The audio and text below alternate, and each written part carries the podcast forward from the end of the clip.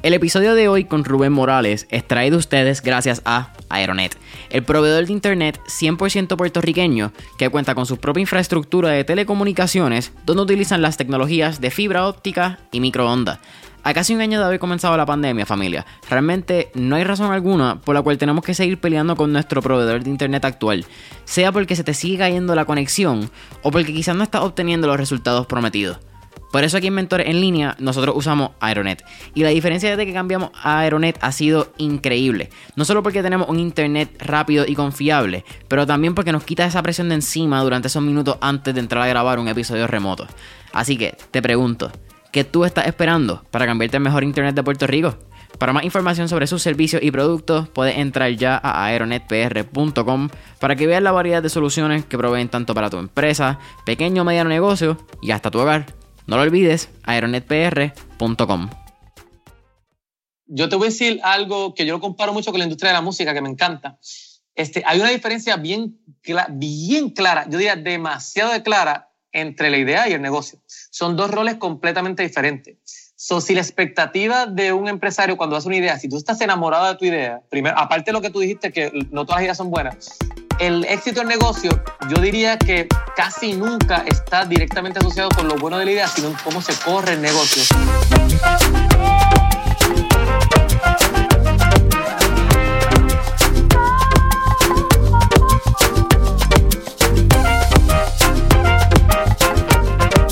¿Qué es la que hay familia? Mi nombre es Jason Ramos y bienvenido a Mentores en línea, un podcast donde hablamos con los empresarios e influencers responsables por las marcas más destacadas para que así conozcas quiénes son tus mentores en línea.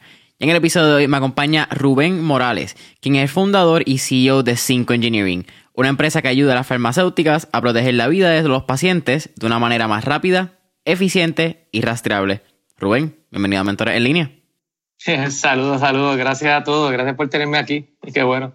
Oye, gracias a ti por, por aceptar la invitación. Eh, definitivamente, y hago el, el caveat, cuando yo vi Cinco Engineering, no entendía full exactamente qué era. Yo vi el engineering y dije, ok, so, son ingenieros, eso yo lo sé. Pero ¿qué más hacen aparte de ingeniero? No tenía la más mínima idea. Y, y, creo que esto puede ser hasta una clase de universidad para mí porque no tengo idea de lo que es la industria de la farmacéutica ni lo que son estos procesos, KPIs o KRs que, bueno, que tienen que ser bien intensos sabiendo con lo que bregan. Sí, sí, sí. Bueno, eh, empecemos porque cuando Cinco fue fundada, nosotros no teníamos claro cuál iba a ser nuestro producto. Ahora mismo tenemos una identidad bien clara, so cuando hacemos Cinco Engineering, pues era un poquito genérico el título y hemos utilizado eso para que sea un poquito el branding, como que ahora la moda es tener esos nombres medio abstractos que no necesariamente describen el producto específico, sino como son más, más, un brand. Este, eso cuando, cuando Cinco empezó, pues no teníamos exactamente claro el cuál iba a terminar siendo el producto, sí teníamos cuál era la misión. Queríamos utilizar tecnología web para, para facilitar uh, el proceso de calidad en la industria farmacéutica de tal manera que sea como lo, lo, pusiste al principio, que sea rastreable, que sea eficiente y más que nada consistente, eh, debido a que la industria farmacéutica no necesariamente se, se, se caracteriza por implementar tecnología web en el pasado, poco a poco estamos llegando ahí para facilitar el proceso de, de data management y de knowledge management, pues muchas veces este, sí implementamos procesos de calidad, pero no necesariamente son, son iguales a través del mundo. Y, eso pasa mucho en, Puerto Rico, que tenemos muchas compañías multinacionales y es importante que, lo que se hace aquí pues, sea repetible y, como dijiste, rastreable. Eso sí sabíamos que esa era la idea. Queremos implementar tecnología web para ayudar a, a mejorar los procesos de calidad en la industria farmacéutica. El producto que hacemos específico pues vino, vino después y fue después de haber pasado por, por, por el programa de, de iCorps de, de, Grupo Guayacán, que entonces pues, ahí cuando estamos ya trabajando en el Value Proposition y, en cuál es el pain que tenemos los ingenieros en la industria, eh, ya yo no me considero tan joven, pero yo estaba enfocado mucho en los ingenieros jóvenes que están entrando en la industria ahora mismo y que no pasen por los mismos dolores que yo pasé, pues nos dimos cuenta que, que, que la innovación en la industria farmacéutica, en especial en manufactura, es bien difícil porque se nos, se nos por decir así, instruye a tenerle miedo a equivocarnos. O sea, mientras tú tienes a, un Mark Zuckerberg cuyo lema en Facebook es Move Fast and Break Things, en la industria farmacéutica, si tú implementas una idea que tú tuviste y esa idea falla y de casualidad le hace daño a un paciente, tú no solamente estás despedido, tu planta puede estar en peligro de cerrar y tú puedes terminar preso por quizás haber hecho un honest mistake. Y de ahí fue que entonces sale el producto que tenemos, que quizás lo que tú estás viendo ahí, que es que empezamos por un producto de Quality Risk Management, que literalmente lo que hace es que facilita o ayuda a las farmacéuticas a proteger a los pacientes, asegurarse que todas las innovaciones y procesos que implementan para mejorar la manufactura, para mejorar la eficiencia, no impactan al paciente. Y eso lo hacemos manejando lo que la data de riesgo, o sea, la, probabilidad que tiene cada uno de los equipos, tecnologías este, y procesos de fallar. Y eso es algo que se hace ahora mismo y que levanta mucha data se maneja esa data normalmente por Excel y por reportes, es algo más como que medio artesanal, que depende del consultor o el ingeniero que lo haga, y nosotros estamos convirtiendo eso en, en, un sistema que sea, para sí mismo, eh, rastreable, eh, que sea web-based, para que no solamente las plantas en Puerto Rico, sino las plantas en todo el mundo puedan beneficiarse de la data que, se levanta cuando se hace. Eso es más o menos una pequeña historia de... Y, y, y, cómo Cinco no necesariamente tiene que ver exactamente con el producto que tenemos, es que pues la compañera fundamos antes de que teníamos el producto. Claro. Pero todo esto empieza mucho antes. Tú, tú eres 802, tú eres un, un proud del colegio de Mayagüez. cuéntame eso por allá y, y también estuve haciendo el research. Esta es ingeniería eléctrica. Pero algo que me llamó demasiado la atención y creo que, creo que, creo que quiero que me cuentes de eso un poco esta experiencia en la, en la banda del colegio. Eres la primera persona que conozco que estuvo en una banda a nivel universitario y conociendo los reconocimientos de la banda del RUM que ha estado en la Parada de la Rosa, etcétera. Bueno, tuvieron, tuvieron que ser unos años bien tripiosos en Mayagüez. sí, sí, fueron. En verdad, a mí me encantó mucho, fue lo más cerca. Yo pienso que me dio la experiencia de, de, trabajar en equipo. Pues, yo, nunca estuve como que en deporte, yo nunca he partido de equipo de pelota, partido de equipo de baloncesto, donde uno genera esa dinámica de, de trabajar en equipo y de cómo en conjunto somos mucho más grandes de lo que somos separados, ¿entiendes? Porque hay una frase de la película Drumline, que es de una banda así mismo, de, de un marching band, donde dice, donde dice sí, cuando al momento al personaje principal le dice como que sí, tú eres el mejor, porque era una persona con muchos problemas de orgullo, él dice, pero cuando tú estás allá afuera, la gente no te escucha a ti, escuchan a la banda, ¿entiendes? So, en ese sentido, pues la experiencia de estar en, en, en, el, en el, marching band de, de, del Room, y es porque yo estudié en la libre de música, ese es mi hype sea, yo estoy en la, en música.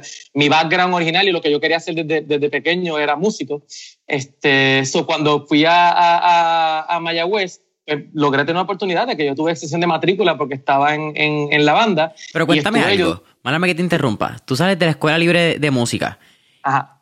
¿Cómo te enamoras de la ciencia, la matemática y terminas en ingeniería? Porque eso es una decisión que imagino que es así de chiquita y así de finita cuando tú estás en 12 que se va así de grande fue una equivocación, si te digo honestamente. Cuando yo, yo siempre, esta es la típica historia donde si tú eres bueno en matemáticas y en ciencia, pues dicen, ah, pues debería ser ingeniero. So, cuando empiezan ahí los career counselors a hablar conmigo en 11 y 12, rápido me dicen, tú deberías ser ingeniero. Yo empiezo a averiguar y yo escuché que sí, como yo era músico, yo quería la música, esa es mi pasión. Yo dije, diálogo, pues existe algo que yo escuché que se llamaba ingeniería de sonido. Y yo dije, ah, pues perfecto, pues yo quiero ser ingeniero de sonido. Pues voy para Mayagüez estudiar ingeniería de sonido cuando voy a solicitar me di cuenta que ninguna, que eso no existe en Mayagüez. Yo, yo no estoy al tanto, por ese tiempo no hay tanto internet, so, yo lo que sé es lo que leo. Y no, no me podía como orientar bien rápido, so, digo, pues está bien, eso de ingeniería eléctrica suena como ingeniería de sonido.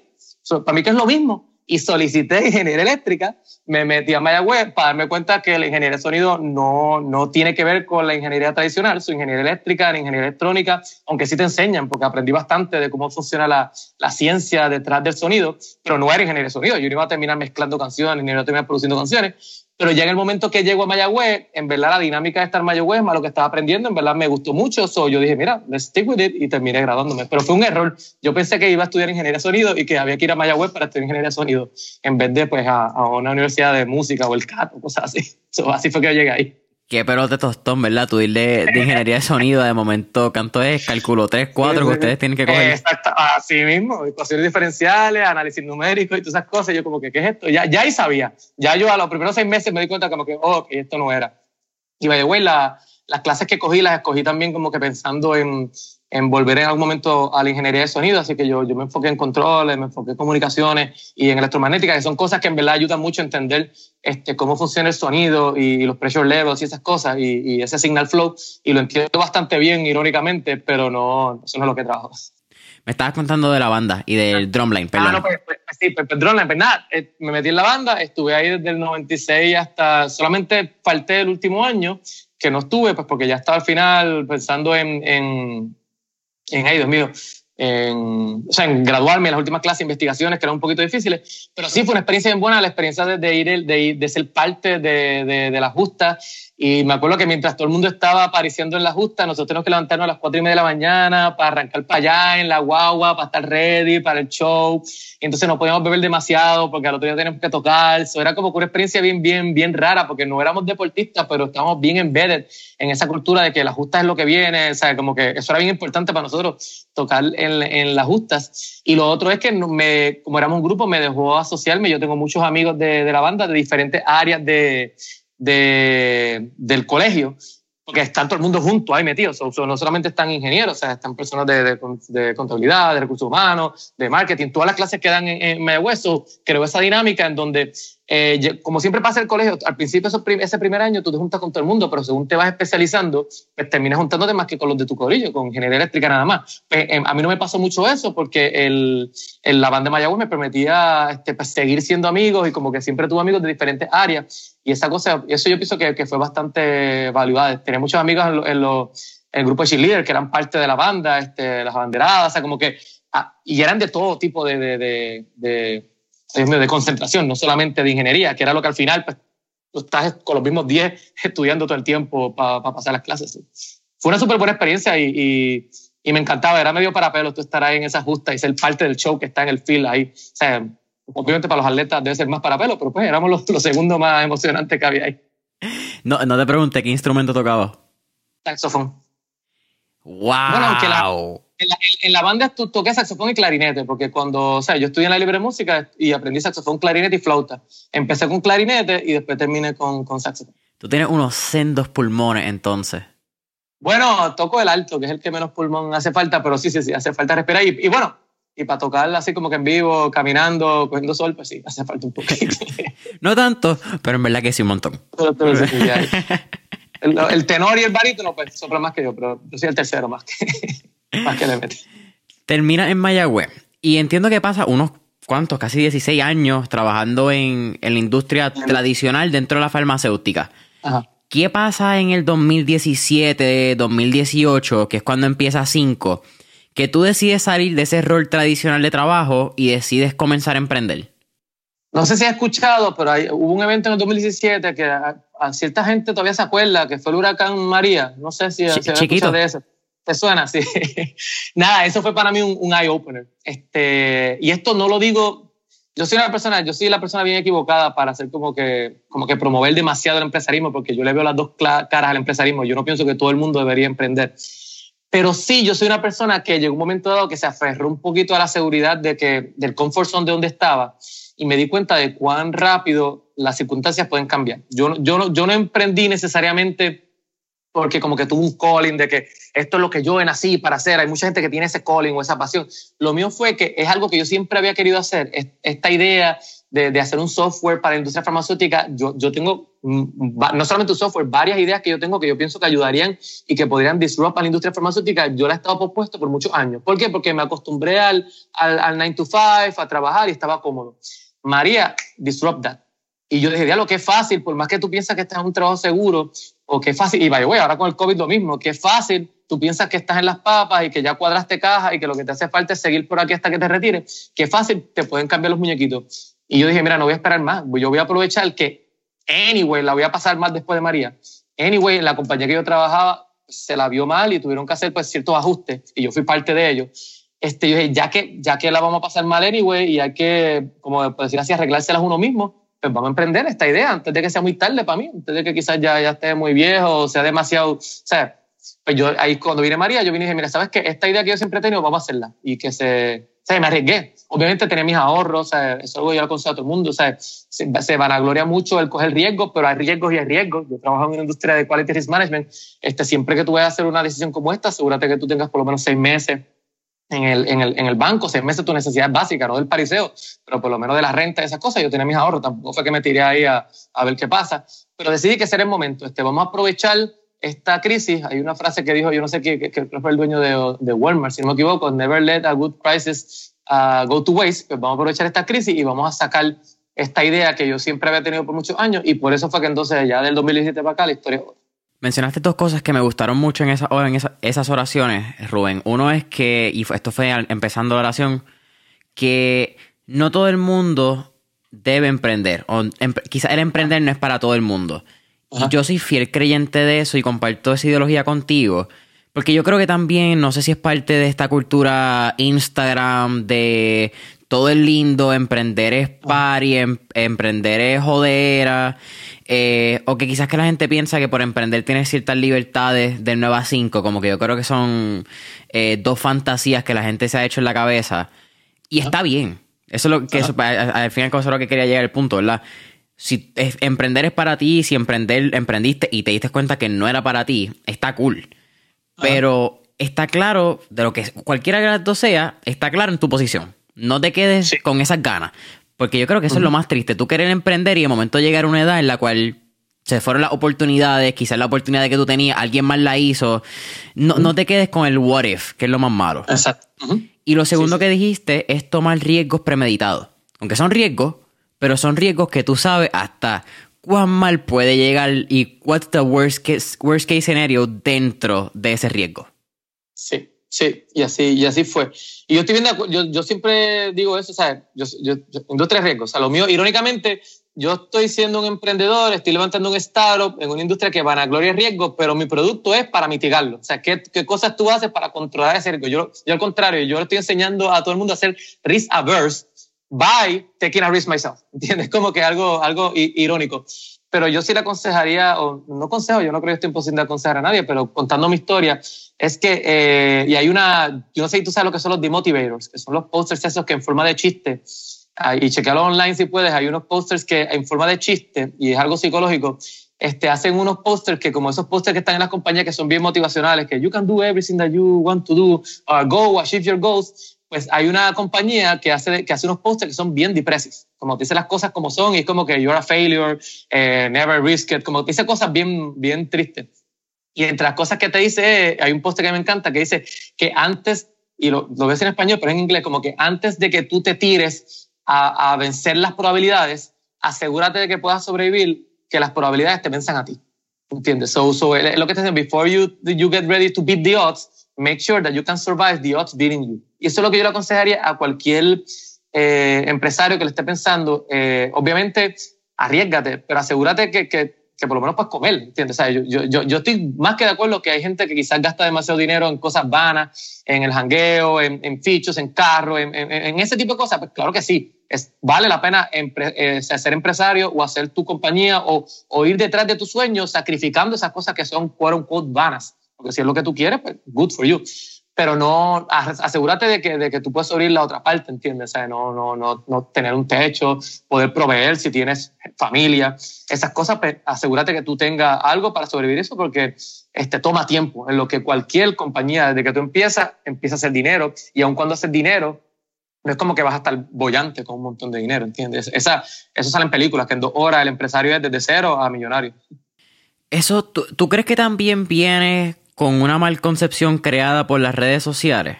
E, eso de que el empresarismo todo es rápido, porque yo creo que, en mi caso, yo todavía tengo 21 años, yo estoy en la UPI, so tenemos varios estudiantes que, nos escuchan del room.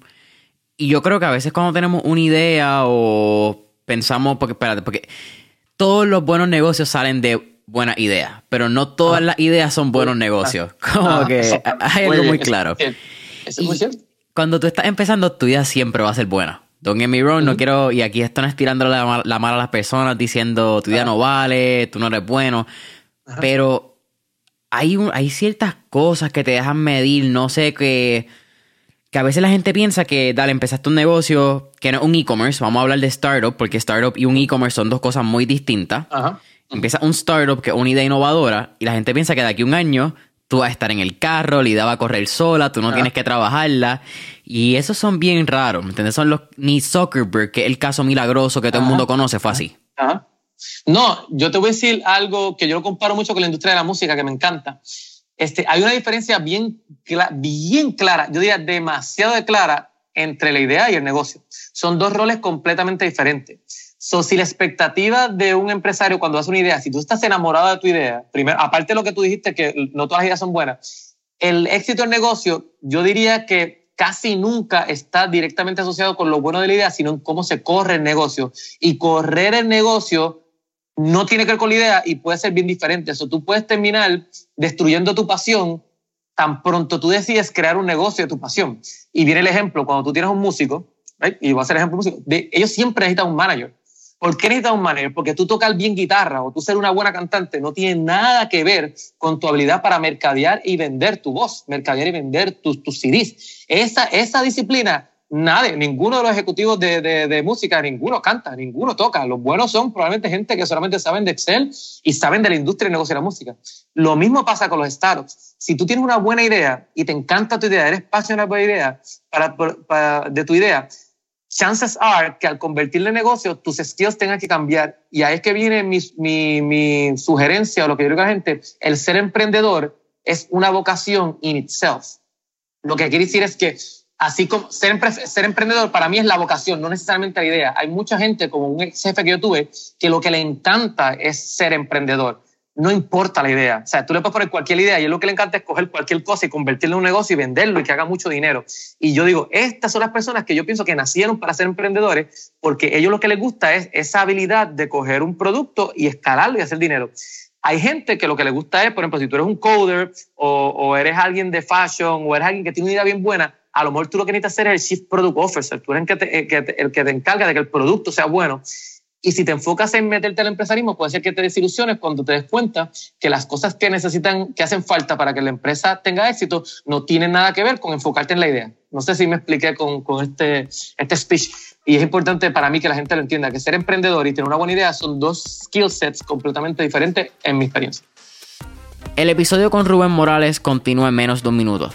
Pero antes, quiero hablarte de nuestro auspiciador, Diet Home, la compañía número uno de dietas personalizadas que se adaptan a tu presupuesto con comidas frescas y no congeladas.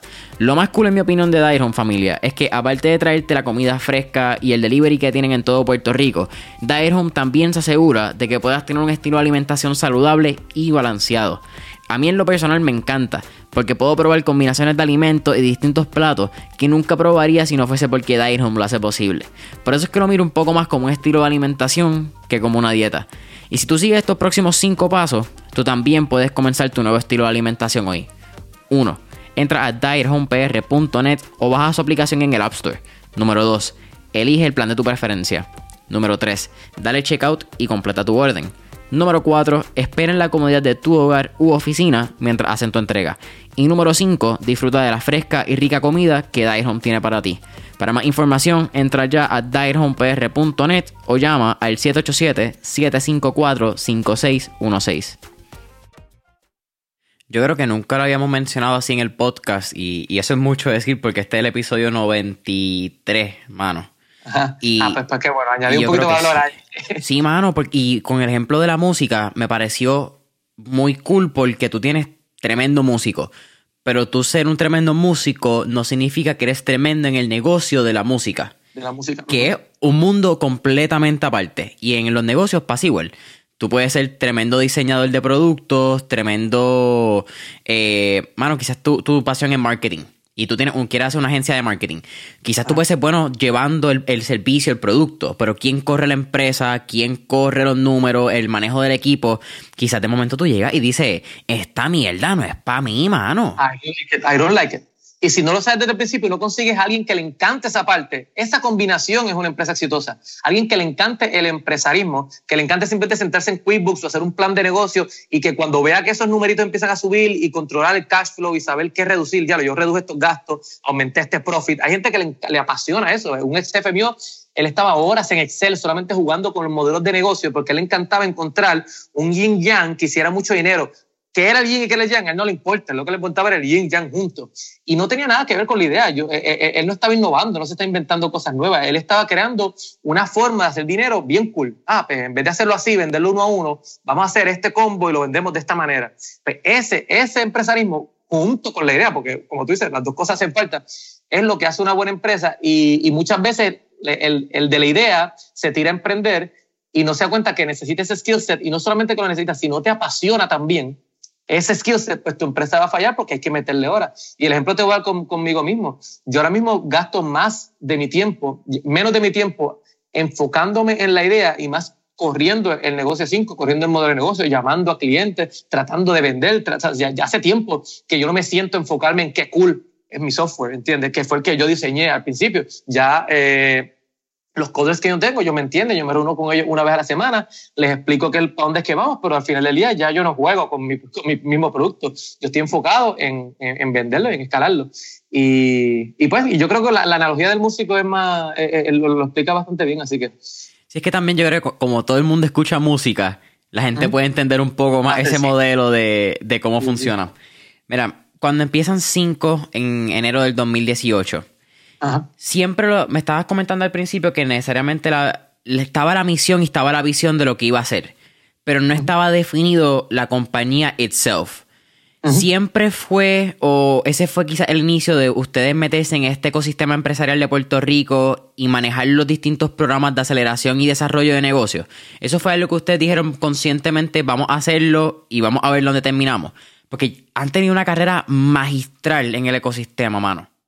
Pues mira, en teoría, la razón por la que yo me arriesgué es porque vi el call de pre-18, de Paralel 18. Cuando, cuando termina María, es el primer, el primer season, el primer cohort, o la, el, sí, el primer generación, generación, la generación 1 de pre-18. So, la razón que 5 existe es yo buscando qué voy a hacer con mi vida y, y, y, que recibo en, creo que fue Facebook, me imagino, ese primer flyer donde dice, mira, tenemos este nuevo programa, sabemos que Paralel normalmente es para empresas ya desarrolladas, Paralel 18, pero ahora, pues gracias a, o sea, no gracias, sino por culpa de María, necesitamos también como que fortalecer a los eh, eh, negocios emergentes. Y si tú solamente tienes una idea bien clara, nosotros te vamos a coger. So, empecemos que lo que me hace a mí tirarme es yo saber que, que Pre18 existe, que me iban a dar un poquito de equity free grant que yo podía utilizar para contratar a mis primeros developers, porque yo no soy un developer, yo no soy un coder bueno, yo necesitaba ayuda ahí.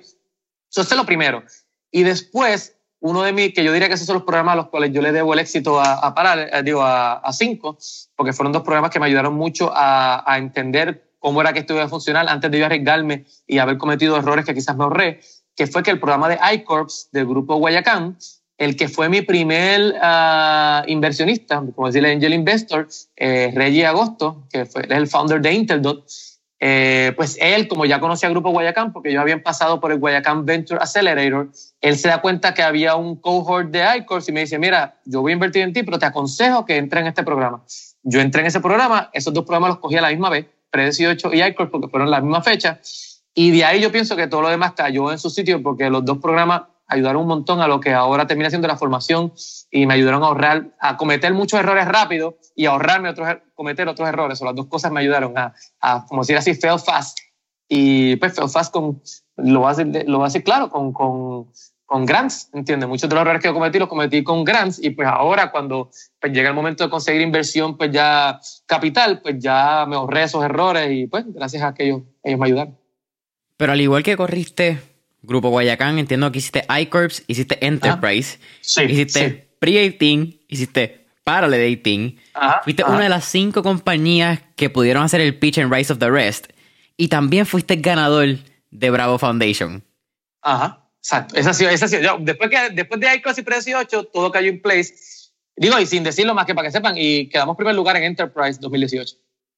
Cuando tú miras atrás, Mano, es honestamente bien impresionante lo que han hecho. Han corrido todos los programas en, yo diría a su perfección. Yo creo que es la primera compañía que hemos, desde lo que es iCorp, que es esa idealización, el Business Model Canva, Value Proposition, quién es tu cliente ideal, al, al último programa de aceleración con Orlando Bravo, ¿me entiendes? Esto es, eh, mano, literalmente un, un, un, ¿cuál es la palabra? Eh, un case study de cómo correr un, pequeño startup en el ecosistema empresarial de Puerto Rico, ¿cuál tú crees que fue ese, esa clave de éxito de tanto Rubén Morales como el equipo de Cinco?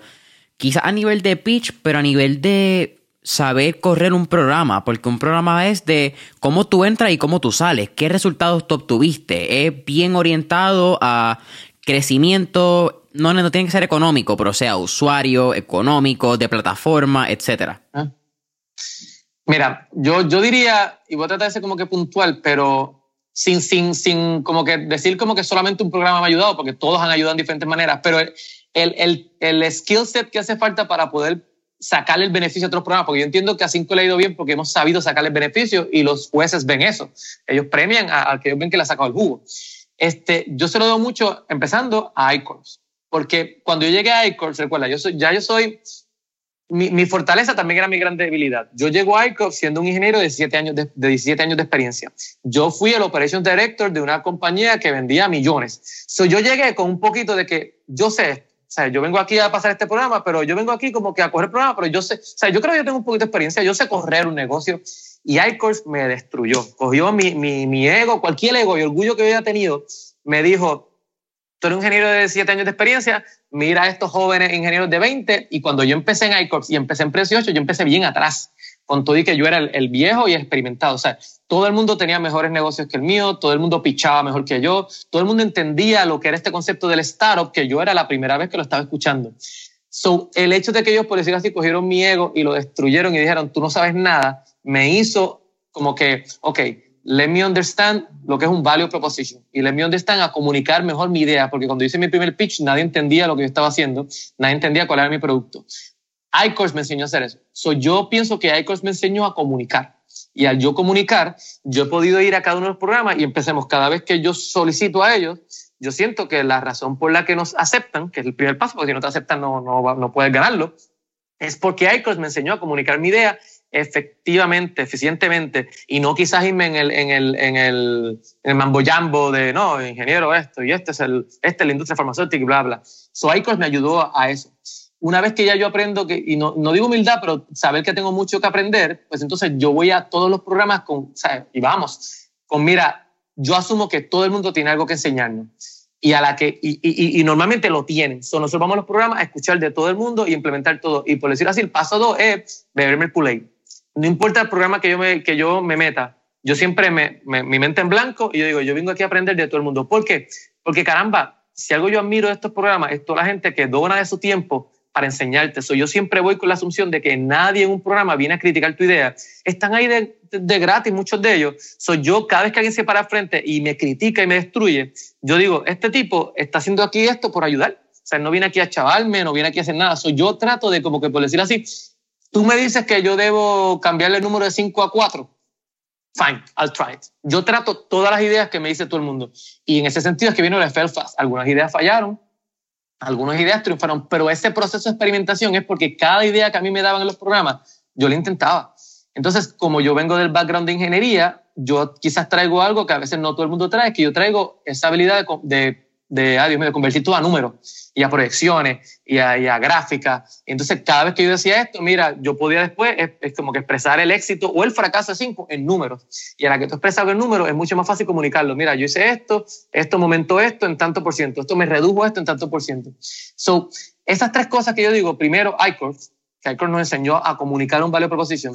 Segundo, la humildad de ir a aprender no ir a tratar de vender tu compañía, no ir a tratar de, de, de buscar este, inversiones, no ir a tratar de ganar. Yo siempre voy a los programas a aprender.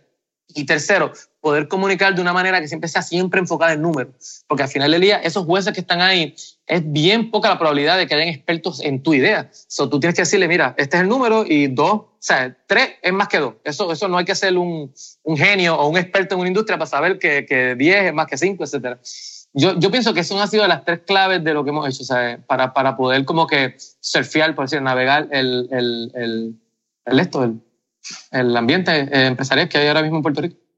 Tú mencionaste dos elementos que, y esta es mi opinión acá, ¿verdad? Sí. De lo que tú me estás ah. diciendo, que yo creo que aportan también a, a, esos tres, añadiéndole dos que serían cinco. Ah. Casualmente ah. cinco con cinco. Eh. Yeah. brand, brand, vamos a eh, una es la capacidad de ir con la mentalidad de aprender, de recibir feedback. Pero eso también yo creo que está bien centrado en tu capacidad de reconocer que la crítica no es a Rubén. La crítica es a la idea, a lo que está sucediendo, no es personal. Que yo creo que a veces como emprendedores, si tenemos, estamos bien arraigados a nuestra idea, cualquier ataque a la idea se considera un ataque personal y eso así es como se siente. Y no estamos diciendo que en el momento se sienta mal y que te sientas que es personal, pero saber salirte quizás a ese tercer ojo y, verlo de otra perspectiva, creo que es un elemento fundamental del éxito que han tenido en los programas. Y segundo, el fail fast. El saber tomar riesgo y no tener miedo a fallar porque sabes que simplemente fallar es otra prueba que te va a hacer más fuerte a largo plazo, pues me parece fascinante. Sí, pues, pues sí, súper súper de acuerdo. Y eso de, coger la crítica, la crítica te va a doler. Tú lo que tienes que take it. O sea, a mí siempre me duele. I just take it. Saben a mierda como quiera. Sí, yo tomo una decisión de que eso mismo, tú te lo dices en el día uno y, y, y by the way, esto es como que tu credo, la crítica, o sea, no, la crítica no es a mí, es a la idea, créete eso y todas veces que lo hagas te duele, te tomas tus tres segundos para aguantar el golpe y después dices, no es a mí.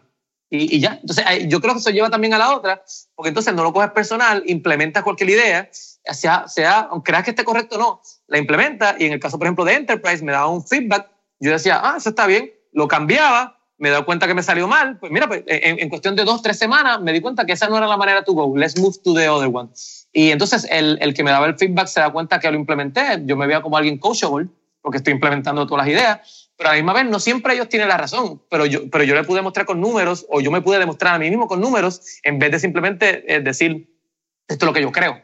Y, pero si no coges feedback, pues no tienes ese fail fast, porque entonces en teoría te vas a quedar con tu, con tu forma de ser, te das cuenta que estás fallando, pero como tú piensas que you're right, en, dos años que te vas a dar cuenta que you were in the wrong direction, cuando si hubieras cogido el feedback de, estas personas, a lo mejor te daba break a, implementar 10 ideas antes de que la 11 fuera la que funcionara. Cuéntame, vamos a entrar un poquito más en lo que es 5 y, y lo que ha sido el desarrollo de la plataforma itself y lo que están haciendo. Eh, Mano, estaba leyendo en una noticia que la tengo aquí, déjame ver, quizás para dar un poquito más y que me pueda ayudar en, a entender, porque no conozco, imagino que mucha de la audiencia tampoco conoce lo que es estos sistemas de dentro de la farmacéutica. Esto es un artículo que sale en el Nuevo Día para el 2019, una entrevista que ustedes le hacen, eh, y ustedes mencionan, eh, ah, el case study, exacto, un case study que ustedes mencionan que es el de eh, OPAC Global, que antes tenían 33 pruebas de validación y ahora con 5 lograron bajarlo a 10 y continúan en cumplimiento. Ajá. ¿Por qué una farmacéutica, y aquí te pregunto también, eh, ¿por qué una farmacéutica tiene tantos procedimientos de, de calidad, ¿verdad? De measurements de calidad y efectividad? Y esos, eh, esas pruebas son estándares a niveles de todas las eh, fábricas de, y farmacéuticas o por estar en Puerto Rico, que creo que aquí tenemos unas 10, 11 farmacéuticas a nivel global, cambian si se van a una región de Brasil o Latinoamérica, van a Europa. ¿Y cómo se manejan eso? Eh, eh, cada farmacéutica tiene su, su récord y después la juntan tratando de unirla en Excel, que imagino que eso, es lo que ustedes vienen a, arreglar. Ok, pues mira, es, vamos a ponerlo como que primero eh, explicar un poquito lo básico y es que, que yo siempre lo hago un poquito en, mis pitches. El, el específico que tienen las farmacéuticas es que las farmacéuticas tienen máquinas que son las que manufacturan la droga o el medical device. Right? Y son máquinas como cualquier otra. O sea, las mismas máquinas que hacen, o sea, no las mismas, pero como que hay un proceso que es de hacer zapatos, o un proceso que es de hacer t-shirts o de hacer robots. Pues así mismo, cuando tú estás haciendo una droga, tú tienes diferentes máquinas y procesos que, que manufacturan esa droga. ¿Qué pasa? El FDA o cualquier industria regular eh, o cualquier agencia reguladora este, te exige bien vagamente que tú te asegures, que estés seguro que esas máquinas producen una, una droga que no va a impactar o que no va a herir al paciente. O sea, primero, dos cosas. Primero, que no le va a hacer daño. Y segundo, que va a hacer el efecto terapéutico que tú este, dices que va a hacer. So, lo voy a poner de manera bien, bien, bien sencillo. Si tú haces una droga que quita el dolor de cabeza, pues el FDA te dice, ¿cómo tú te aseguras que cuando las personas se tomen esa droga, siempre le vas a quitar el dolor de cabeza y by the way, como tú te aseguras que nada malo pase en tu proceso de manufactura, que cuando una persona se toma esa medicina, le pase algo diferente que no sea quitar el dolor de cabeza, right? So eso, eso es como que a mil piel de altura lo que, lo que pasa. Las, las, las, agencias te dicen eso. El ejemplo que yo hago cuando doy mi pitch es que yo digo, hermano, aquí, aquí me lo tengo, bueno, tengo el iPhone, pero yo digo, este, imagínate que tú, o tú, tú le dijeras a, a, a Apple que ellos tienen que asegurarte que cada vez que tú le des swipe up algo, el app se cierre. Right? Y si, y si alguien de los millones y billones de usuarios del iPhone, cuando le van a dar swipe up, de casualidad el app no se cierra, o swipe down, lo que sea, el app no se cierra, ellos tienen una multa regulatoria. Pero imagínate cuántas pruebas tú le harías a, a, a, a un app para asegurarte que eso, qué sé yo, o sea, con un grado de assurance de 99.99999%, tú te aseguras que siempre que un usuario hace, eso no puede fallar, porque si falla, alguien se muere. Pues yo el, el, el, la analogía que hago es el, lock button del iPhone. Entonces el lock button, le das clic, bueno, en este caso clic, le das clic. También tú tienes el, el, injection button de una EpiPen. So, la misma falla, una falla bien similar, que es mecánicamente tú asegurarte que siempre que tú le dejas el lock button de un iPhone se cierre, es la misma falla de un injection button. Ahora, ¿cuál es más crítico? El la, la injection button. Ahora, pues, ¿qué pasa? Las industrias farmacéuticas hacen un montón de pruebas, un montón de pruebas, porque ellos no pueden arriesgarse que ni siquiera un EpiPen falle, porque a la que un EpiPen falle, por, por decir un producto que, que, hace eso, ya ellos pueden matar a alguien, porque tú tienes una reacción alérgica y dependías de ese EpiPen para salvarte, te puedes morir, o automáticamente el FDA o cualquier agencia regulatoria va a darte una multa bien gigantesca porque tú pudiste, pusiste en, en, en tela de juicio o en riesgo la vida de un paciente. Habiendo dicho eso, ahora es que viene la, segunda prueba. A tus procesos de manufactura, tú les haces un montón de pruebas para asegurarte que nada falle. En la industria de retail, quizás no les tienes que hacer tantas pruebas y no son tan reguladas. Eso sí cambia. O sea, si tú estás en, Estados Unidos, el FDA, y si estás en Europa, casi siempre este, el EMA son un poquito más estrictos en las pruebas que ellos hacen que otros, otros mercados. Pero al final del día, que se te un paciente es crítico no matter en qué industria tú estés, ¿entiendes? O sea, ellos te dicen, pues yo, cógete riesgo tú, algunas te obligan a hacer ciertas cosas y otras te dicen, cógete riesgo tú, pero al final del día tú que quieres evitar de que un paciente tenga un efecto eh, eh, o impactarlo, que, sea, que les haga daño al paciente. So, contestando esa pregunta, sí, hay industrias, no, no quiero mencionar mercado específico, pero hay mercados que son un poco más relax en cuántas pruebas te exigen. Las pruebas están up to you. O sea, como que el FDA te dice, tú tienes que asegurarte que tu, que tu proceso de manufactura sea seguro.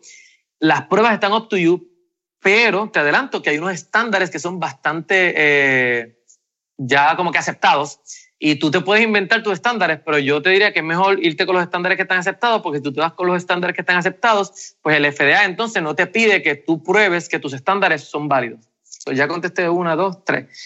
La última es que la razón por la que 5 existe y por lo que Quality Risk Management, que es lo que nosotros promovemos, es importante, es porque la forma más de irte a la segura, pero no eficiente, de tú asegurarte que un, una máquina está en cumplimiento, es tú pruebas todo lo que la máquina puede hacer.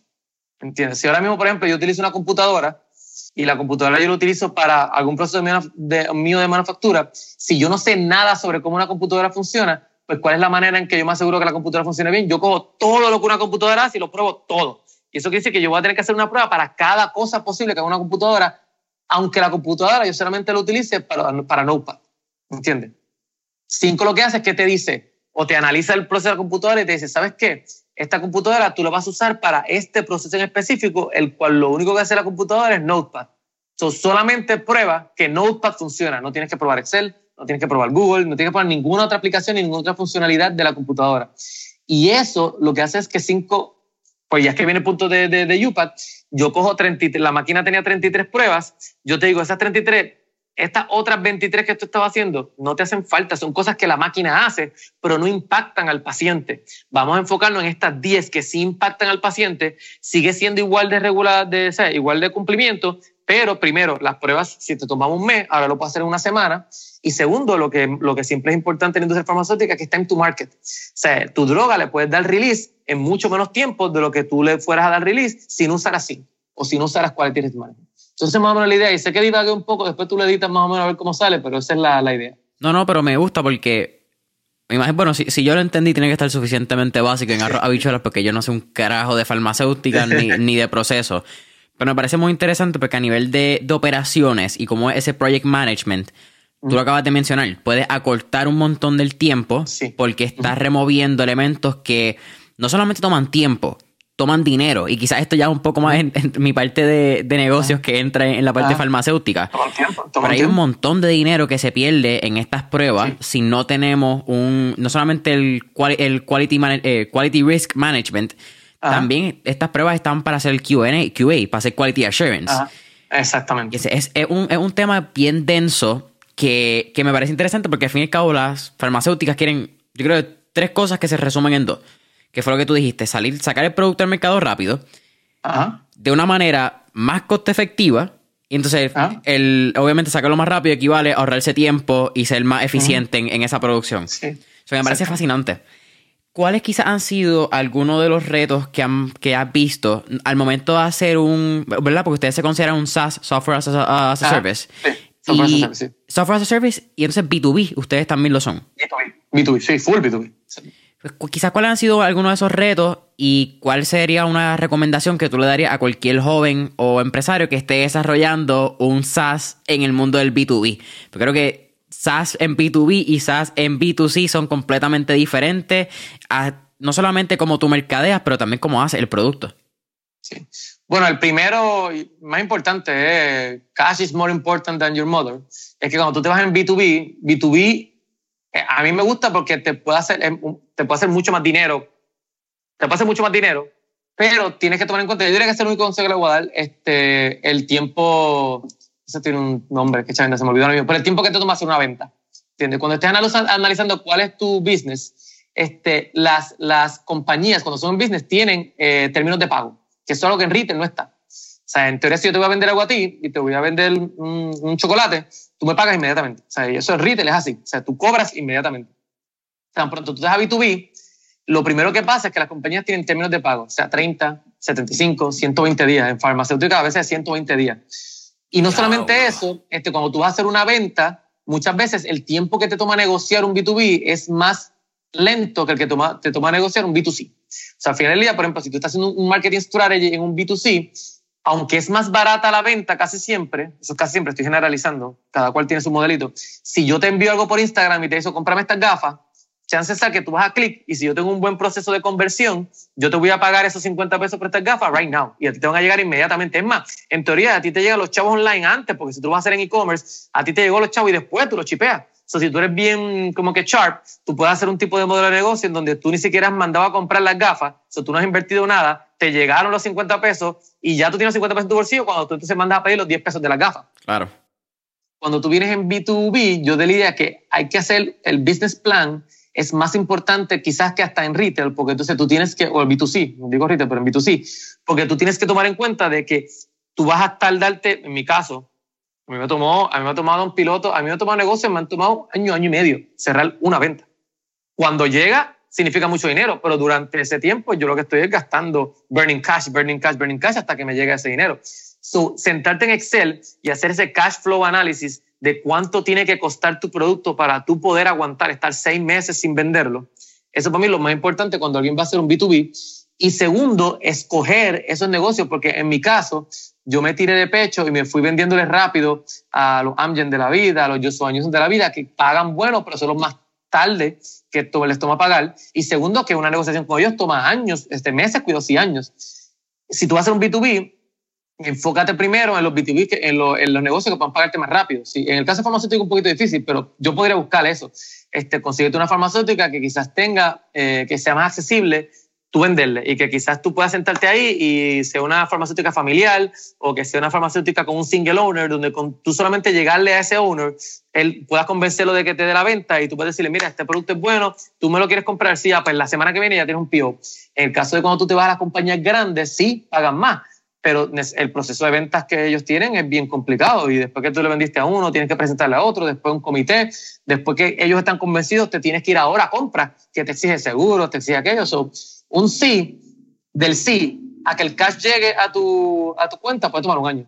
So, yo le aconsejo a los que se vayan en B2B que tomen en cuenta esos pequeños detalles de cuánto toma el proceso de venta y después del proceso de venta, cuántos son los payment terms que tiene una compañía. Que en mi experiencia, un año, año y medio me ha tomado este, desde que yo empecé una negociación hasta que el cash llegó a mi cuenta. Tú mencionaste que al inicio eh, tú querías venderle a los Amgen de la vida, a los Abbott, a los Johnson Johnson. Pero has tenido la oportunidad de entrar a estos grupos y has tenido la oportunidad de bregar con pues, estas multinacionales que todos conocemos como la mitad que nos producen, la mitad de las drogas farmacéuticas, en el caso de Abbott son un poco más con dispositivos médicos, etc. ¿Qué te ha enseñado siendo un startup y un pequeño negocio? eh, bregar con ese tipo, no solamente de, de, líderes, CEOs, pero estos equipos a nivel multinacional que como tú mencionas, quizás tienen ciertos procesos y no es tan fácil llegarle al comprador, a ese cliente, a esa persona que te va a abrir la puerta. Y a, quizás eso casi atándolo un poco con esa estrategia de mercadeo, porque con un B2B, tu estrategia de mercadeo no es Instagram, no es Facebook, tiene que ser mucho más targeted. Ajá. Sí.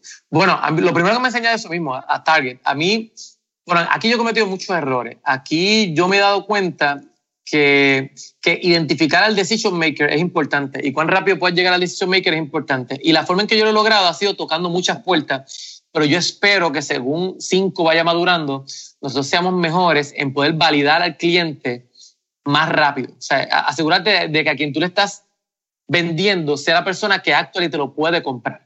Y la forma en que cinco lo ha logrado no ha sido la forma más eficiente y eso es un, un, un screw up de nosotros. Nosotros hemos empezado a nivel senior y nos hemos dado cuenta que a nivel de senior y a nivel local en Puerto Rico no era la manera. Ese no era el cliente que nosotros este, debemos enfocarnos, que estas decisiones se hacían mucho más high level de lo que yo cuando empecé pensé.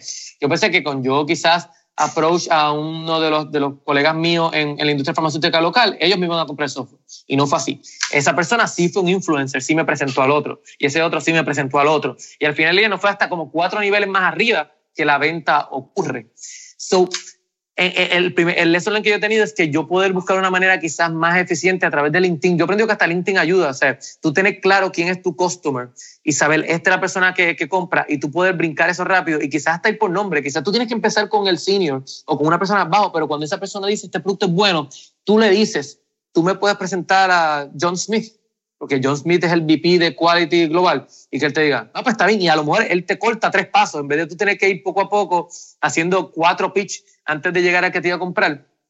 Yo aprendí que así sea con LinkedIn, como tú dices, targeting. O sea, el, el marketing de B2B no es postear y esperar que de casualidad el, el, Chief Information Officer, que es el que, el que te comprará tu producto, de casualidad te encuentre en Instagram. No, es tú conocer el nombre de esa persona y sí, quizás tienes que empezar bajito, pero una vez que haces el IN, tú ir con el nombre específico y quizás así nada más cortas tres, tres, tres reuniones o cortas hasta seis meses de tu proceso de venta porque te, te, te presentaron directamente a la persona. So, ese lesson learn yo lo aprendí a, a, a la mala porque me tardé mucho en llegar a los decision makers y pienso que ya estamos ahí pero si ya aprendí que si de momento me llega un cliente nuevo o una empresa que yo no conozco, lo primero que yo tengo que hacer es, así sea a través de LinkedIn o así sea online o por revista, averiguar quién es mi decision maker y tratar de llegar a esa persona más rápido y no estar tirando a ciegas, que fue como lo hicimos nosotros. Me parece fascinante. Eh, desconocía completamente el... Y es bien loco, ¿verdad? Porque uno se toma una pastilla y no sabe... Bueno, uno, uno sabe que hay unas pruebas detrás. Porque, porque uno no es tan loco. Pero uno no sabe ni la cantidad de de procesos que hay, pero tampoco lo anticuada que estaba la industria antes de que ustedes llegaran y que llegara este tipo de, de software. Sí, no, la... y again, hay una razón por eso, y es porque es difícil innovar. O sea, la industria farmacéutica innova un montón en R&D.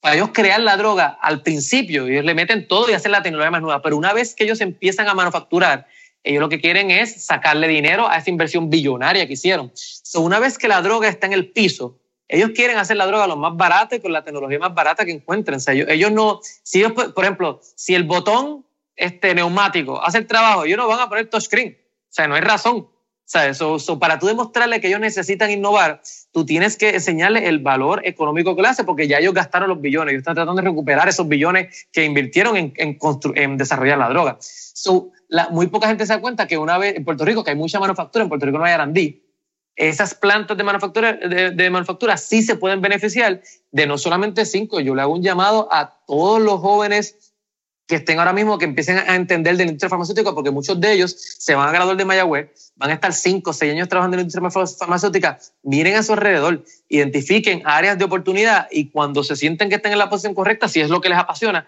sálganse, creen una empresa y resuelvan uno de esos problemas porque la industria no va, una vez que la industria no va a innovar ella, la industria está para producir, la industria de manufactura está para producir.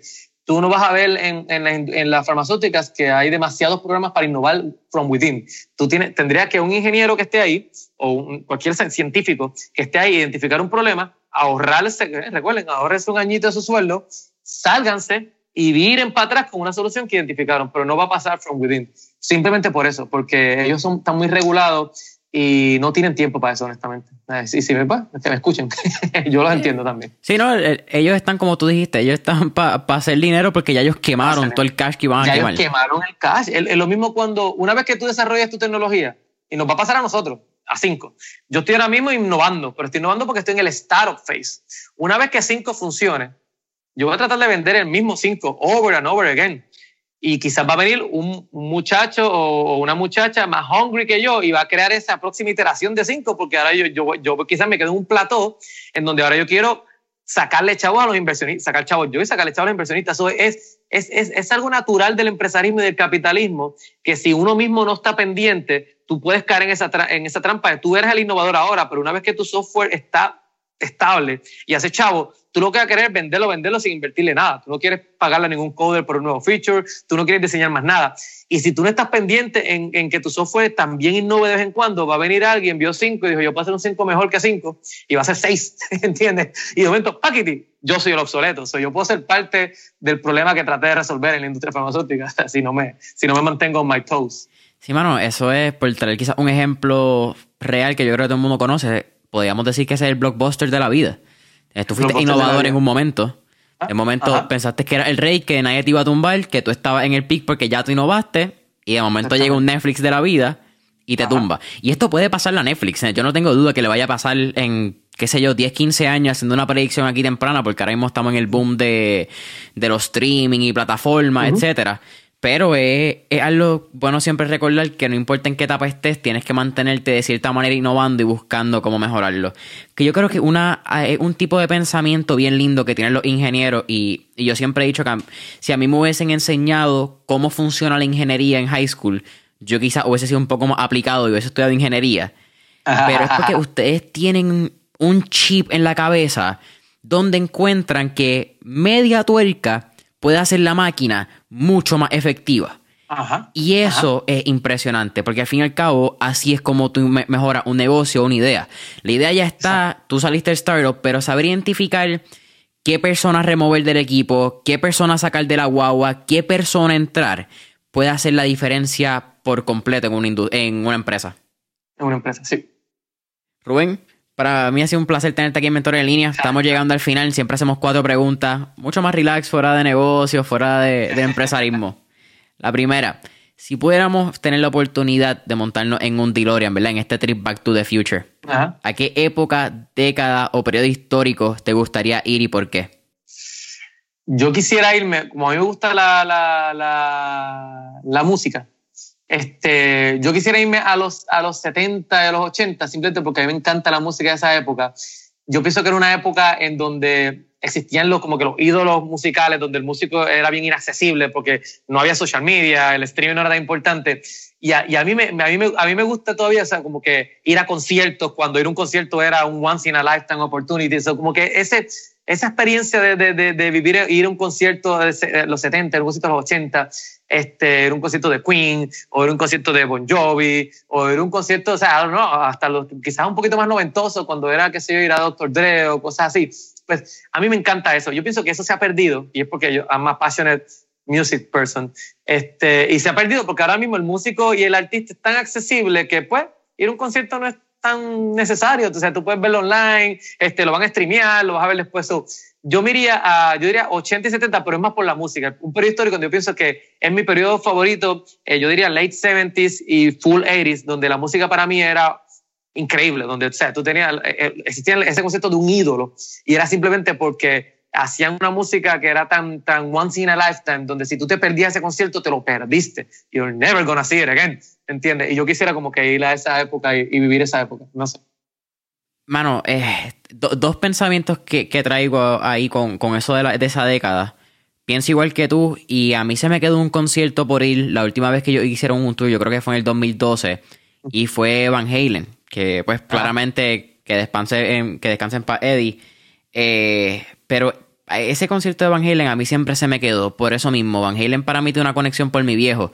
Mi viejo me pasa mucho de su música y, eso siempre ha sido para correr. A mí me gusta poner rock de los 80. Yo tengo el soundtrack de Rock of Ages. Yo tengo un playlist en Spotify que, tiene esas canciones. Y, y siempre, ese va a ser el concierto que yo siempre voy a decir, siempre quise ir y nunca pude. Por alguna razón, no, es ni que soy el más fan, porque probablemente me conozco Jump y ah. Panamá, que son como que las dos más clásicas de, de Van Halen. Y no, en mi caso yo digo, ah, perdón, en mi caso digo, eh, yo soy bien, eh, mi papá era súper salsero, solo bien Fania. So, uh. mi razón de los 70, más que por eh, la música de, de, de, rock, era más porque yo, o sea, un Héctor Lavoe, vintage Héctor Lavoe, Rubén Blades empezando, eso para mí me hubiese gustado estar ahí en esos concerts de, de ellos. Entonces, en los 80 es que yo me voy más, más gringo, más Estados Unidos. O sea, a mí me gusta 70 latinos y 80 de acá. A mí no me gusta mucho cuando la salsa se puso muy romántica, pues ahí yo como que la, la, la, perdí. Pero esa salsa pesada, setentosa, Estefania, como que me hubiese gustado estar ahí y, y estar en esa actividad. Ah, mala mía. No, no, no, tranquilo. Eh, mano, Rubén Blades, es, yo siempre, este no es la, la primera, hace como la cuarta, quinta vez que ya lo digo, pero esa es la entrevista de mi sueño. Eh, yo, Rubén Blades a mí me dice un sí, y yo en menos de 24 horas, yo estoy en un avión a Panamá o donde carajo esté. Ey, exacto. Y hablando del concierto, a mí también me parece bien loco, por alguna razón, la última vez que yo fui a un concierto fue Daddy Yankee 2019, antes de que pandemia explotara. Y hay algún fenómeno que obviamente viene con un fenómeno digital del celular, pero la gente va a un concierto y no ven el fucking concierto, ven el fucking concierto a través de un celular. ¿Para qué carajo estás gastando tu chavo? Si no está... de, momento Daddy Yankee salía con el avión y todo el mundo tú veías, ¡wow! ¡wow! todo el mundo, como que había una discordancia para mí en el momento porque estás viviendo algo que nunca lo has visto, una pantalla digital, whatever quieras llamarlo, esa producción. Pero entonces la quieres grabar y tú la quieres ver por el teléfono porque el teléfono te va a dejar un recuerdo que nunca va a ah. volver a ver el video. El video está grabado en tu memoria. So.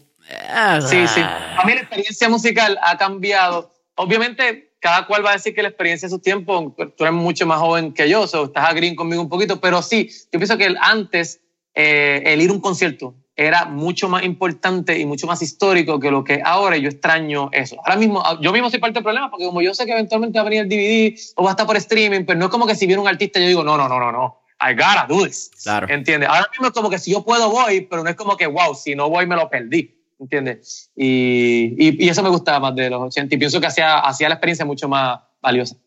Segunda pregunta. Tenemos un playlist en Spotify que se llama Mentores en línea, el playlist, que tiene todas las ah. canciones que motivan y pompean a nuestros entrevistados. Así que con ah. eso dicho, ¿qué canción motiva o pompea a Rubén Morales? Bueno, te voy a poner, voy a poner una que es de musical, pero después voy a decir otra que sea más, más, más, más, Dios mío, más mainstream para que no puedan relate. So, te voy a decir la que en verdad motiva. Eh, del musical de Hamilton, hay una canción que se llama The Room Where It Happens. Ok. Yo pienso que, eso, yo pienso que esa es mi, mi mantra. ¿Entiendes? Al final del día, este, yo soy de como que I wanna be in the room where it happens. ¿Entiendes? a mí lo que me gusta es ser parte de la solución, ser parte de, de, de, de, resolver un issue y yo, y yo quiero, yo quiero trabajar duro para que eventualmente no solamente estos problemas en pharma, sino muchos de los, o sea, yo quisiera que muchos de los problemas que, que, que, le duelen a nuestra sociedad o muchas de las cosas que pueden hacer la vida de todos nosotros around us better, yo ser parte de la solución. Y por eso esa canción me inspira, porque eh, yo a veces me inspiro, ¿cuál es mi meta? Yo quiero estar en The Room Where It Happens. Pero fuera de eso, porque no asumo que todo el mundo pues, es fan de musicales, no todo el mundo ha visto Hamilton, la otra es Under Pressure, de, de Queen. Under Pressure. Yo pienso, yo soy una persona que se, se motiva under pressure y, y, y no quiero sonar cliché, porque eso es lo que muchas, muchas, muchas veces como que van a gloriamos, como que la gente está siempre como que bien chaval y meterle 20 horas al día y lo que sea. Y yo no quiero ser ese tipo de persona, pero lamentablemente a mí me gusta ese feeling. Me gusta el feeling de que esto es para hoy, me gusta el feeling de que, de que yo voy a hacer esto y es do or die or fail, y si tú fallas se acabó todo. Y, y, a mí me gusta ese feeling y es lo que me, me, me pompea. So, la, esa canción Under Pressure, yo lo utilizo mucho como un motivational song que yo tengo en mi playlist para, para motivarme, que sea cuando estoy guiando o estoy trabajando. Tú eres de los míos, tú eres de los que tiene el clutch encendido. Eh, así, sí, y es, la, y es la forma en que me motivo y, y, muchas veces yo me motivo poniéndome, poniéndome, duda, poniéndome dudas imaginarios, ¿entiendes? Si, si yo me doy cuenta que mi creatividad está bajando, yo simplemente, por ejemplo, voy a poner, te llamo a ti y, y, me pongo, mira, te voy a tener esto para el viernes. A lo mejor tú no me lo, ni me lo pediste para el viernes. A lo mejor esto, o sea, yo me tengo que poner siempre un due imaginario y yo necesito sentir que si yo no cumplo esto para este día, yo fallé. Por eso es que muchas veces cuando yo tengo cosas que no tienen due dates, este, mano, se, se quedan ahí y no, no me motivan, ¿entiendes? Yo necesito un dude, yo necesito hacer esto para mañana o para hoy. Y cuando no lo tengo, me lo invento. Eso es bien interesante porque eso también entonces aumenta lo, el, el, flujo de dopamina y serotonina que hay en tu cerebro. Que tú estás corriendo bajo presión y estás corriendo en, en adrenalina, básicamente. Eh, Qué cool encontrar a alguien como yo y no sentirme tan mal. Tercera pregunta, Rubén. ¿Qué libro o qué tres libros te has leído recientemente o tres libros que han cambiado tu vida. Bueno, libros que han cambiado mi vida. Este, bueno, hay un libro, no, diga reciente, pero que, que, hayan cambiado mi vida y que sean recientes, pues son dos cosas diferentes. Pero hay un libro que se llama Rework, que es de Seven Signals. Son los, los que entiendo que son los fundadores de Basecamp. Right? Ese libro fue de los primeros libros de, de quote empresarismo que yo me leí y la forma de ellos ver el empresarismo me gustó. Ellos, ellos, ellos tienen una frase que le dice, you need to underdo the competition. Hay muchas veces que en este mundo del empresarismo nosotros queremos out hustle a nuestra competencia. Y ellos dicen, why? Ellos dicen, tú quieres tratar de llegar a donde ellos están y pasarles con menos.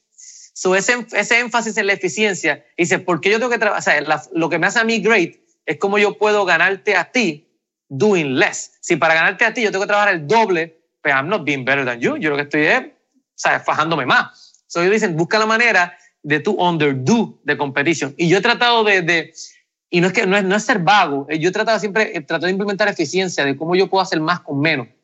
Y en verdad la meta, by the way, la meta del empresario debería ser que con 40 horas a la semana y tu 8 a 5 y con todos tus fines de semana libres y tiempo para pasar con tu familia, you make it.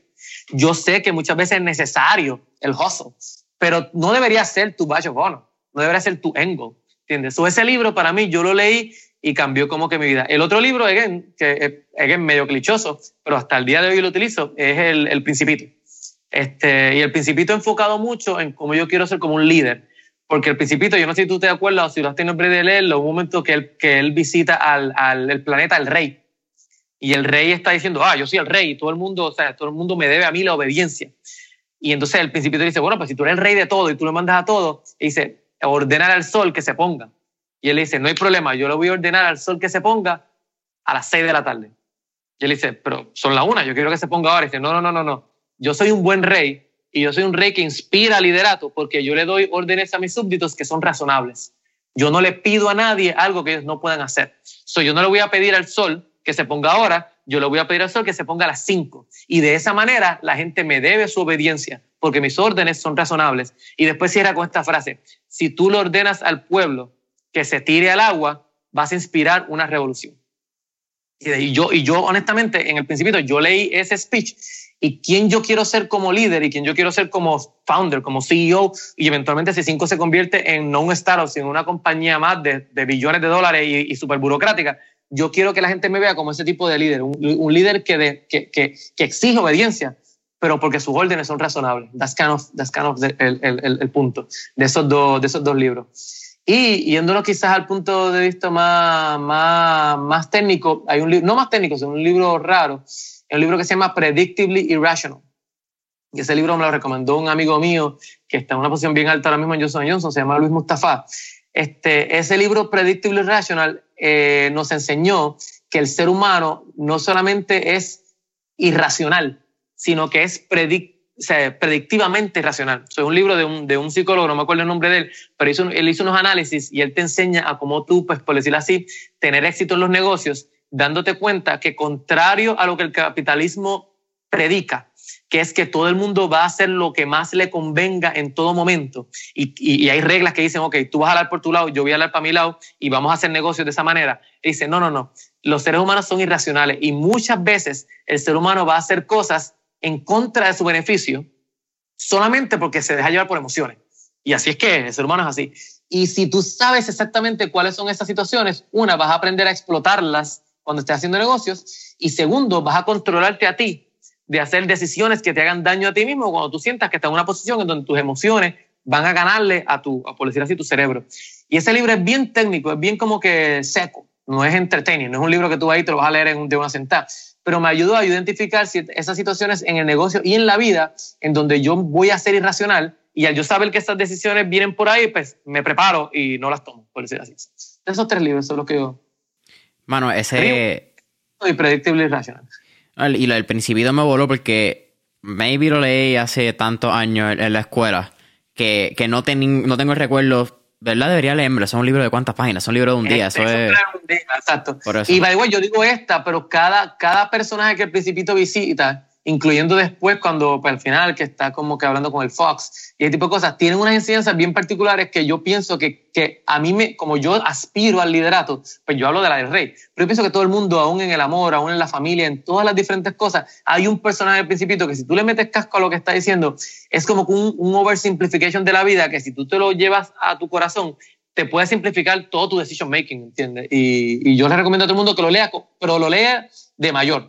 El problema con el principito es que muchas veces te lo aconsejan en, en, high school, tú lo lees en high school, pero y bien de joven, y pues no has vivido tanto para tú entender estas cosas. Esa historia del rey no me resuena cuando yo lo leí por primera vez a mis 12 años. Me, me resonó ya después de los 25, 26 cuando lo volví a leer. Y también cuando tú estás en la escuela, tú lo estás leyendo por, con, con una meta que es sacar buena nota. No lo estás leyendo sí, sí. de manera de introspección y vamos a estudiarlo, a, a crecer con él. ¿Qué es el problema de, de la lectura en, en, la escuela superior y en intermedia, en mi opinión? Sí. Y los ves como fábulas, como historias, como cuentos. Y no, no, no, es bien difícil tú verlo como una enseñanza a ti personalmente. Pero yo creo que es parte de, de, de, la naturaleza, que tú tienes que seguir leyendo y seguir aprendiendo, porque tú siempre vas a, a interpretar las cosas dependiendo de tus experiencias. Claro. Este, so, pues, o sea, yo dudo mucho que este cuento que vive del rey resonara a mis oídos cuando yo tenía 12 años. Ya después, a los 25, 27, pues sí. Con sentido. Rubén, ahora sí, última pregunta. ¿Cuál sería un tipo de recomendación que le daría a cualquier joven que esté buscando emprender? Ah, que antes de emprender, que tenga un poquito de paciencia, que, que, que, trabaje, que trabaje para la empresa privada primero. O sea, como que, es bien difícil para mí tú, tú aprender lo que tienes que aprender o, o quizás te vas a equivocar mucho menos si tú primero, si tú primero como que aprendes cómo es que se bate el cobre sea, cómo se corre una empresa bajo los ojos de otra persona. Tienes tu sueldo seguro y estás viendo todos los errores que otra, o todas las cosas que tú no quieres ser. Este, yo le diría a todo el mundo, primero trabaja en la, sí, primero trabaja en la empresa privada. Este, aprende un poquito cómo se bate el cobre, aprende un poquito de los demás, mientras estás ahorrando y ganando dinero. Y después de eso, entonces, tírate al, al, al empresarismo sabiendo, sabiendo esas cosas. Porque hay muchas veces, y con esto quiero cerrar, hay muchas veces que, que tú puedes, que tú estás tratando de ser empresario porque quieres seguir una pasión y no te das cuenta que quizás lo que tú necesitas es trabajar en un trabajo que te apasione y no necesariamente ser empresario. So, para darte cuenta de eso, primero tienes que trabajar y darte cuenta de que, mira, ¿sabes qué? Yo no nací para coger instrucciones de otra gente y entonces vete para allá.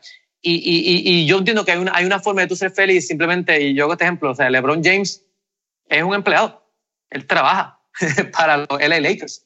Ahora, su pasión es el baloncesto. So, nadie, nadie argumentaría que LeBron James no es feliz. Es simplemente que él encontró su pasión y decidió trabajar en una empresa que le permitiera a él seguir su pasión. So, el empresarismo no es lo mismo para todo el mundo.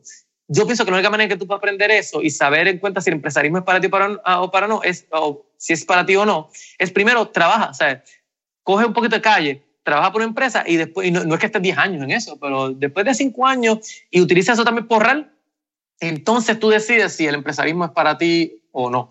Este, ese consejo no es para todos. Eh, como también digo, hay muchas veces que ya tú a los 17 sabes lo que quieres hacer con tu vida y tú sabes que esta es la idea, en cuyo caso, pues mira, no pierdas tiempo, go for it. Eh, pero si tú estás on the, on the earth de que, ah, el empresarismo trabaja, trabaja. Si todavía no estás decidido, trabaja. Y esa decisión te va a llegar de aquí a cinco años tú vas a saber si tú naciste para esto o, o no, porque hay gente que definitivamente no nació para estar en un 8 to 5 o estar cogiendo dirección de un boss, ¿entiendes? Toda su vida. Esa era mi cosa. Rubén, para mí ha sido un absoluto placer tenerte aquí en Mentor en línea. Cuéntanos, eh, website, redes sociales, cómo te pueden conseguir y cómo pueden conseguir a 5. Bueno, a 5 lo pueden conseguir este, Meet5, www.meet5.com, ese es nuestro webpage. Eh, en las redes sociales somos 5 Engineering, este, tanto este, facebook.com slash 5 Engineering, este, instagram.com slash 5 Engineering. Este, bueno, no, en Instagram nos pueden conseguir bajo el hashtag de Meet5. Este, y a mí personalmente me pueden conseguir en todas las redes sociales eh, quién es Rubén. Ese es mi, mi handle en toda, tanto Twitter, tanto este, Facebook y tanto en, en Instagram. ¿Quién es Rubén? Y ahí rápido me pueden encontrar. Boom. Familia Mentores en línea, saben que nos pueden dar follow y like como en Instagram y Facebook, como Mentores en línea. Deja tu comentario, cinco estrellitas, review, subscribe en Apple Podcast, follow en Spotify y hasta la próxima. Rubén, ha sido un placer. Gracias, nos vemos. Gracias por la invitación y gracias a todos por escuchar.